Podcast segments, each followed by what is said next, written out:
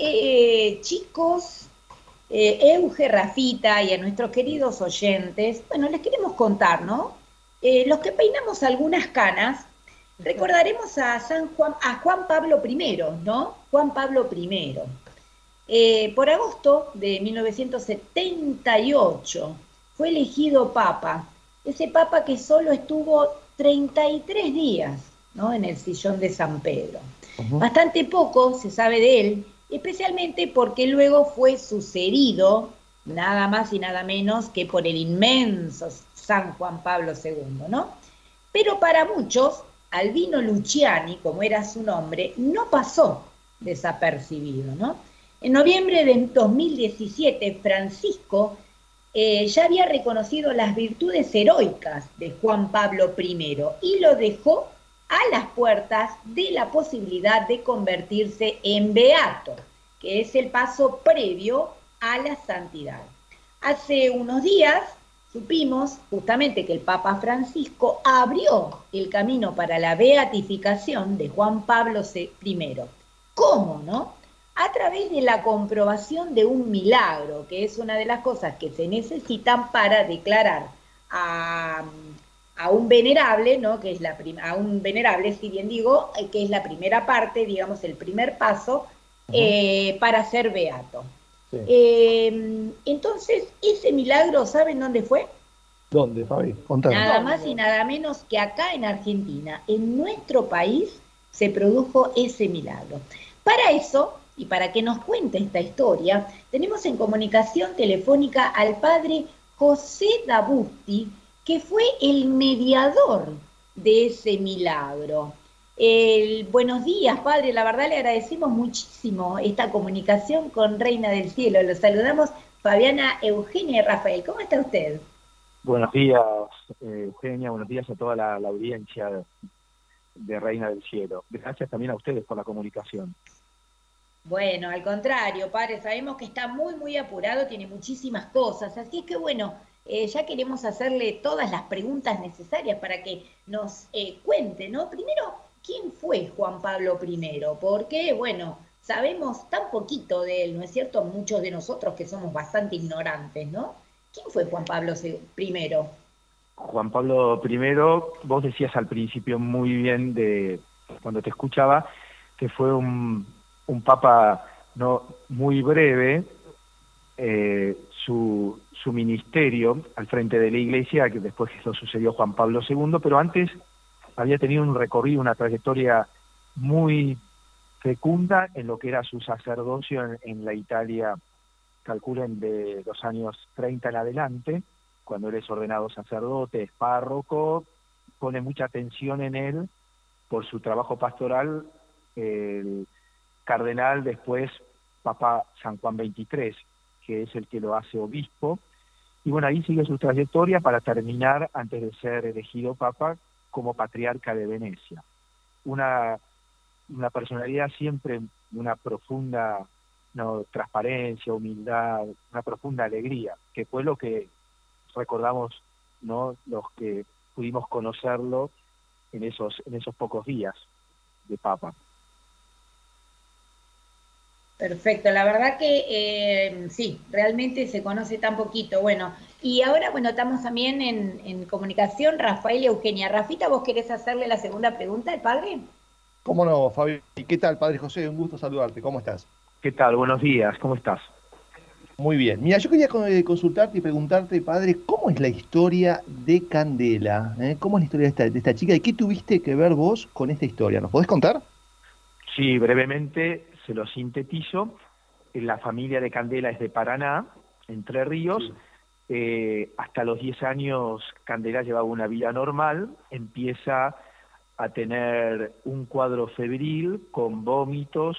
Eh, la madre de ella, Roxana, eh, la lleva varias veces al hospital de la zona y no logran entender muy bien qué es lo que puede tener, cada vez se va agravando el cuadro de Candela, eh, incluso estando en Paraná, entra en coma y empieza a convulsionar.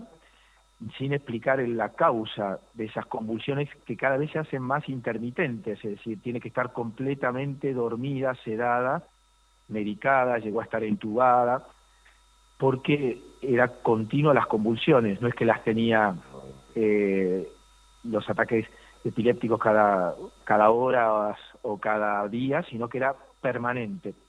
Al ver que el cuadro no se podía diagnosticar en Paraná, la trasladan a la Fundación Favaloro. Ahí yo la conozco a la madre, calculen que estamos hablando de marzo de 2011, y ahí la conozco a Roxana porque se dirige a la parroquia donde yo era párroco en esos años y la veía a Roxana participar de la Eucaristía, rezar, y bueno, ahí me fui interiorizando de la situación de su hija, que tenía 11 años, y bueno, empecé a visitarla a, Candela en la terapia intensiva de la Fundación Favaloro, le administré el sacramento de los enfermos, íbamos a rezar con Roxana varias veces, hasta que el cuadro llega a su crisis mayor el 22 de julio, cuando me viene a informar eh, Roxana que Candela dentro de todo el cuadro gravísimo que tenía, se le había sumado un virus intrahospitalario, una neumonía, y que los médicos le habían dicho que ya no había nada más que hacer, que estaba en la mano de Dios y que no pasaba esa noche. Y bueno, entonces decidimos juntos una vez más ir a rezar, eh, y bueno, entrando en la terapia, eh, yo siempre pongo puntos suspensivos ahí, porque es ese misterioso toque de Dios a uno, ¿no? Que me, me inspira a decirle a Roxana, en esa oportunidad, mira Roxana, ¿no querés que le recemos eh, al Señor por intercesión de Juan Pablo I para que Candela se recupere, se cure? Roxana eh, no tenía ni idea quién era, le conté muy brevemente en la terapia intensiva, así que juntos ella, yo y dos enfermeras más, pusimos nuestra mano eh, sobre el cuerpito de Candela, que piensen que pesaba 19 kilos, el cuadro era increíble. Y rezamos una oración espontánea, eh, invocando la intercesión de Juan Pablo I, esa tarde del 22 de julio, como les decía. Eh, y bueno, al día siguiente viene Roxana y me dice, Candela pasó la noche, José, y está un poquito mejor. Hasta ahí el hecho. ¿Y después? Impresionante, impresionante. Nos quedamos acá todos mudos escuchando. Y después. Impresionante el suspenso. Yo quería extenderme si me preguntaran, porque a lo mejor tenían algo intermedio que preguntarme. Sigo entonces. A partir de ese momento, eh, Candela empieza a recuperarse lentamente. Cuando digo esto es que eh, la desentuban, la sacan de terapia intensiva y llega un momento que yo pierdo contacto con ella, no, no los vi más, eh, hasta que nos reencontramos en 2014, un diciembre creo que era de 2014, cuando yo en el confesionario de la misma parroquia que estaba en ese momento, me encuentro y la reconozco a Roxana en la cola de la confesión con otra personita, ya no tan personita, que era una joven de 15 años, que era Candela. Roxana me la venía a presentar y quería decirme también que Candela me, me quería conocer. Imagínense la emoción, ¿no? Porque encontrar a quien yo vi moribunda, verla así, caminando, hablando, fue algo que ahí me automáticamente, yo me acuerdo esa frase que le dije, Roxana, algún día vamos a tener que informar esto que pasó, ¿te acordás? Y se acordaba perfecto lo que habíamos hecho, quién era al que le habíamos rezado. Y bueno, pasaron unos meses y así fuimos volviéndonos a conectar y empezando a dar los primeros pasos para ver qué se hacía, porque yo no, no sabía, no técnicamente, canónicamente, cómo son los pasos a seguir, así que tuve que, que averiguarlo con sacerdotes conocidos, amigos míos que me fueron asesorando y que eran más especialistas en esto. Bueno, y ahí empezó ¿no? toda la, causa, ¿verdad? Ahí se fue armando toda la causa. Euge tiene una pregunta para hacerte, para hacerle, padre. Hola, padre José, qué, lindo reencontrarnos por este medio. Bueno, yo te conozco a través de una amiga en común, Mili, y, antes de preguntarte, eh, yo cuando leí la noticia así, te confieso que se me ocurrió pensar quién le habrá rezado a Juan Pablo I. Así que cuando después Mili me cuenta que eras vos, no lo podía creer. Y quería preguntarte cómo era tu devoción a Juan Pablo I, porque algo te tiene que haber llamado la atención de él como para llegar a esa oración ahí junto a Candela. Mira, eh, cuando él fue elegido papa en el 78, yo tenía 13 años, adolescente, y a mí me impactó de la figura de, Luciani eh, dos cosas, ¿no? que era lo que decía al principio. Una, esa alegría que me impactó, ¿no? me llamó la atención. Imagínense lo que puede ser para un adolescente, 13 años. Eh, eso, y me acuerdo también una profunda humildad, ¿no? una, una sencillez y una simpleza y una cercanía notaba con, con la gente cuando cuando veía alguna noticia o, veía algo en televisión en ese momento. Así que eh, yo me acuerdo entre los pósters que tenía en mi cuarto, de distintas y variadas cosas, me acuerdo que tenía, puse uno de él. Eh, y me impactó, me quedó siempre mucha impresión y no asombrado la, la, muerte de él tan rápido, ¿no? Eso me conmovió mucho y a partir de ese momento tuve como una un cariño barra devoción personal y siempre, siempre le pedí mucho en todo mi camino de discernimiento sacerdotal, ¿no? Me encomendé mucho a él con una devoción eh, particular, como se llama, ¿no? Le pedía siempre que me ilumine a ver si Dios me llamaba, me quería sacerdote. Y bueno, ya antes y después de ser sacerdote, alguna vez que tuve oportunidad de estar en Roma o cuando la gente iba a Roma o me preguntaba qué querían eh, que, que me trajeran, siempre le decía, vayan a la tumba del Papa Juan Pablo I en la cripta de San Pedro y pídanle por mí, para que sea un buen cura. Hasta ahí la historia, eso fue. Eh, bueno, no me... re lindo. Así fue como para, para usted una como modelo, ¿no es cierto? Dice que le, le decían el Papa de la sonrisa o el Papa de la alegría, ¿no? Claro, sí, la sonrisa de Dios también, claro. Sí, sí. Qué lindo. Qué hermoso. Eh, padre, ¿y qué pasó con Candela y su familia en lo espiritual después de todo, de todos estos hechos? Si ustedes eh, tienen la, posibilidad en algún momento, ojalá sí, de, charlar con ellas, eh, van a ver ustedes, por un, por un lado, la frescura en la fe, ¿no? Es decir, la simpleza de darse cuenta e ir cayendo, como me pasó a mí también, ¿no? En este tiempo, en este último tiempo, más allá de los, imagínense los siete años que fue el estudio minucioso, muy, muy serio, profundo, de, del supuesto milagro de su curación. La sencillez de la fe de, de ellas dos, sobre todo de la madre, ¿no? Porque Candela evidentemente no recuerda absolutamente nada más que lo que le fue contando su madre primero y yo después. Y son tan sencillas antes, durante y después de ese hecho. Yo les aseguro que son las confirmaciones de Dios, digo. ¿no? Eh, es lo, son los pobres de la bienaventuranza, los pobres del, reino, los pobres de espíritu. Eh, esa es la, la clave de, la espiritualidad de ellas, de, de ellas dos. Qué lindo. Rafita, ¿vos tenés otra pregunta? Sí, sí, justo padre, escuchándote decías que llevó siete años, ¿no? Este proceso de análisis. ¿Nos podrías profundizar un poco cómo es este proceso, para quienes no lo conocen, digamos, cómo es el, estudio, el análisis, si intervienen científicos, qué información se le manda al Vaticano, qué expediente se arma? ¿Nos podrías contar un poquito más cómo es el, análisis del caso que, se hace en particular? Sí, se los cuento.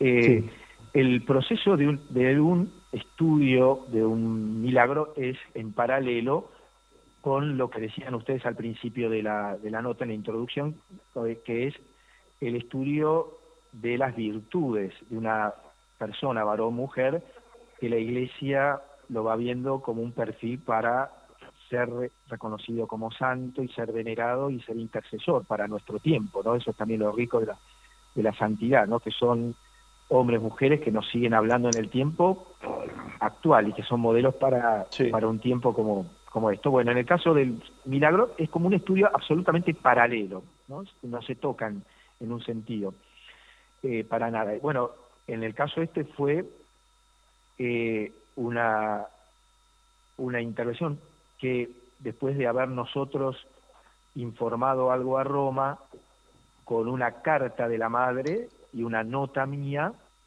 eh, que llegó a la Sagrada Congregación para la Causa de los Santos, se comunicaron conmigo a la parroquia pidiéndome una primera eh, historia clínica de los días anteriores y posteriores al hecho del 22 de julio.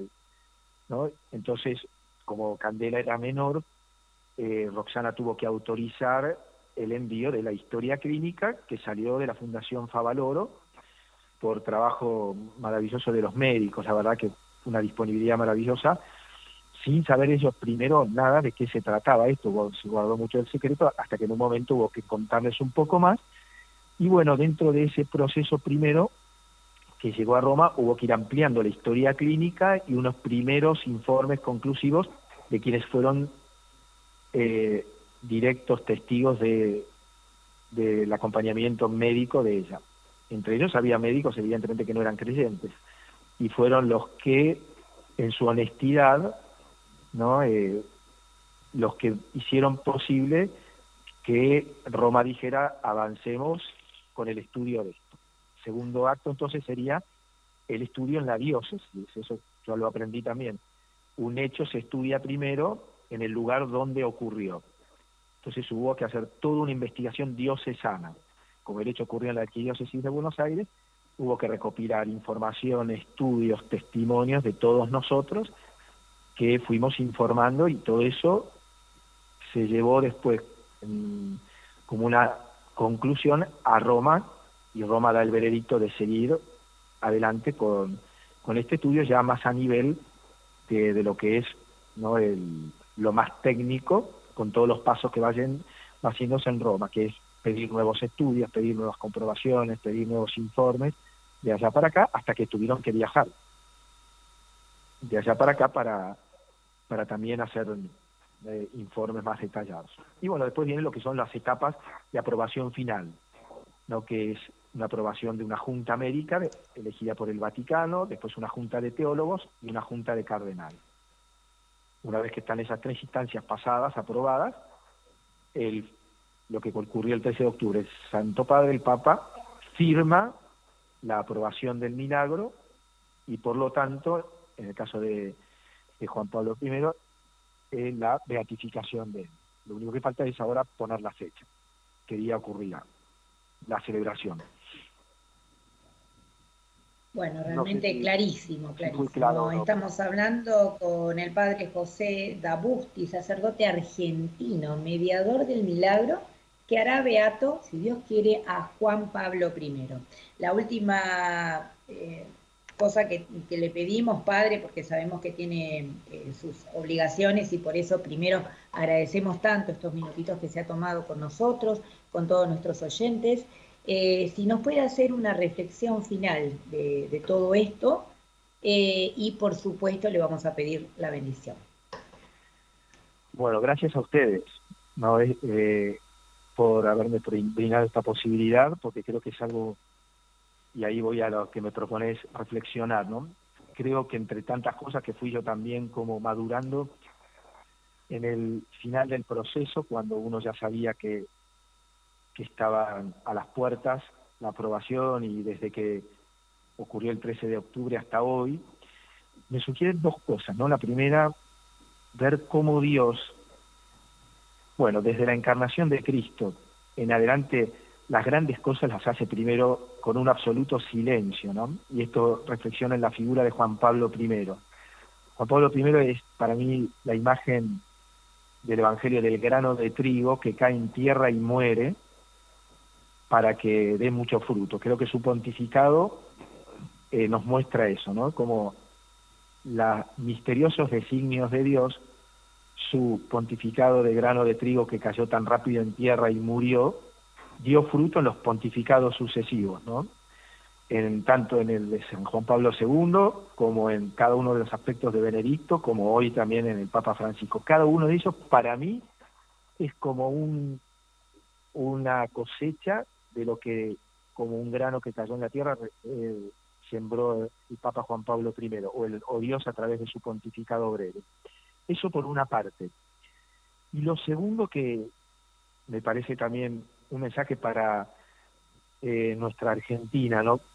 Dios también bendijo esto en nuestro suelo argentino, ¿no? Donde están viéndose nuevas figuras de santos, ¿no? Lo que fue también Fray Mamerto Esquivo estos días, bueno, ahora que este hecho haya ocurrido acá, nos está hablando de que más allá de la oscuridad que podamos vivir en la Argentina por tantas cosas que nos hacen sufrir tanto, por tantas realidades de división, por tanto, no tanta pobreza o tanto no dolor de mucha gente, tanta muerte, lo que la verdad me sugiere decirles es que eh, Dios sigue haciendo milagros, ¿no? Entonces tenemos que creer que Él es el Señor de la historia y que sigue junto a nosotros, ¿no? Y que nos va a acompañar siempre. La Argentina tiene que volver más a Jesús y los santos son intermediarios para eso. No decirlo así, no sería una necesidad y creo que, es lo que el Señor nos tiene que marcar, no, perder la esperanza. Bueno, realmente fantástico, eh, Padre. ¿Cuánto, ¿Cuánto nos hace reflexionar y también eh, la importancia de los santos, ¿no? Justamente estábamos hablando al principio del programa de todas las celebraciones que se hacen hoy día de Halloween, los muertos y las calaveras, ¿no? Y qué importancia tienen los santos, ¿no? Esta celebración también de todos los santos y cómo hay que recurrir a ellos, ¿verdad? Para, para primero como ejemplo, como modelo, y luego para pedirles, ¿no? Como, como usted bien decía.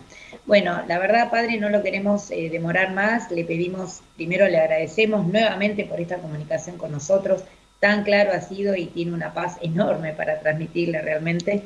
Eh, y si nos puede dar una bendición para todos nuestros oyentes. Sí, para todos ustedes y, y para todos aquellos que especialmente al escuchar esto también van a crecer un poquito más en la devoción a todos los santos, como decías muy bien vos, ¿no? Eh, y que es un tesoro que tenemos en la iglesia, esa maravillosa comunión de los santos, ¿no? Que, que también Juan Pablo I nos ayuda a querer vivir la fe con alegría, con entrega y renovando la santidad. que Dios nos bendiga a todos, bendiga a los hogares de la audiencia de María Reina, bendiga a cada uno de los que más necesitan el consuelo de Dios, en el nombre del Padre y del Hijo y del Espíritu Santo. Amén. Amén. Bueno, muchísimas gracias, Padre, Dios lo bendiga y bueno, para que siga haciendo esta eh, gran labor eh, pastoral, ¿no? Y, que tanto sirve justamente para reconocer a grandes hombres y mujeres que pueden llegar a ser santos. Muchísimas gracias, que tengan muy buen día. Muchísimas gracias y no, que Dios los bendiga. Gracias. un abrazo, gracias. Un abrazo. Bueno, muy lindo, la verdad es ¿eh? que ah, impresionante la historia. Así es. Acá mi amigo sí, es como que nos dejó, la sabe contar muy bien, ¿no es cierto? Ay, sí, qué paz que transmite, como le dijiste vos también, es así, sí, yo estoy totalmente emocionada. sí, realmente. Y acá mi amigo Víctor me cuenta que el padre eh, Dabusti es especialista, escuchen esto, en recomendar santos. Dice, hace 15 años venía muy mal el embarazo de su sobrina Juana y él les recomendó rezarle a una santa nueva eh, ese año, que era Santa Gianna Beretta Moglia. y hoy Juana tiene 16 años. Vos una vez la contaste su historia, sí, Sí, por supuesto. Sí, sí, sí, bueno, resulta que Juana se llama en honor a la santa, obviamente, ah. Santa Gianna, ¿no? En, italiano. Claro, claro. Eh, y Juana es la mayor de cinco hermanos realmente, qué lindo, ¿no? También tuvo que ver en eso el padre José Dabusti, qué maravilla, qué cosa tan linda Y acá mi amiga Roxana también eh, me manda em, un link donde hay en YouTube eh, de, de, Juan Pablo I, ¿no? Como decía el padre, la sonrisa de Dios, ¿no? Hay un, en YouTube pueden encontrar la película Juan Pablo I, la sonrisa de Dios. Ah, mira. quieren, podemos eh, en nuestras redes. Exactamente. Ahora, ahora te lo mando, Euge, así lo subimos. Bueno, muy bien. agregar una cosita, Fabi? Sí, por supuesto, lo que quieras. Bueno, que el papá de Juana es el hermano del padre José, se llama Robert, y agradecerle enormemente porque fue quien nos ayudó con entrevista también. Este, así que un beso enorme a Robert y a, toda su familia. Y a mi amiga Mili que me dio la idea de que lo llame a Robert. Gracias. Bueno, me parece muy. Nada, como decimos, nada es casualidad, ¿no? todo es diosidad, ¿no? Todo se une en una perfección absoluta. Absoluta, claro que sí, claro que sí. Bueno, muy bien, así entonces muy emocionados y con muchas más ganas de seguir en este programa de Reina del Cielo, nos vamos a la